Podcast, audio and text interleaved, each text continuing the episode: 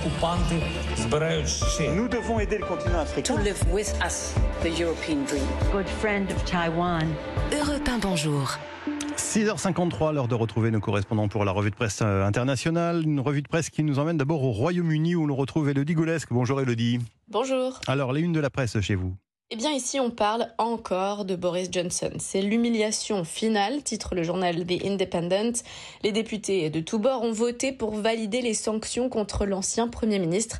La BBC rappelle que ce dernier est accusé d'avoir délibérément menti au Parlement concernant l'organisation de fêtes à Downing Street pendant le confinement lié au Covid. Sky News de son côté demande qui êtes-vous? aux sept députés qui ont défendu Johnson en votant contre les sanctions qui le contraignent à rendre son passe d'accès aux chambres du Parlement. Parmi les 225 députés conservateurs qui se sont abstenus de voter, on trouve Rishi Sunak.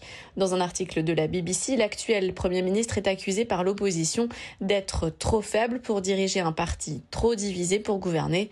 Boris Johnson, quant à lui, est resté bien silencieux sur ce vote. Direction le Brésil maintenant avec euh, Jean-Claude Gérez. De quoi parlent les gros titres de la presse chez vous, Jean-Claude? Du risque pour Jair Bolsonaro d'être condamné jeudi à 8 ans d'inégibilité par le tribunal suprême électoral. Les faits remontent au 18 juillet 2022, rappelle le site Géon, lorsque l'ex-président avait reçu au palais présidentiel 72 ambassadeurs étrangers. À cette occasion, précise Poder 360, il avait remis en question la fiabilité du système de vote électronique et critiqué les membres de la Cour suprême fédérale, les accusant d'agir systématiquement pour déstabiliser son gouvernement. Le tout relève UOL, relayé par les réseaux sociaux et la chaîne Brasil TV. Ces crimes électoraux pourraient priver Jair Bolsonaro de toute vie politique jusqu'en 2030, a calculé la Folia di San Paolo, et laisser la voie libre pour les élections de 2026 à Tarcisio de Freitas, ancien ministre des Infrastructures et actuel gouverneur de l'État de San Paolo. Merci Jean-Claude Gérez, merci à nos correspondants.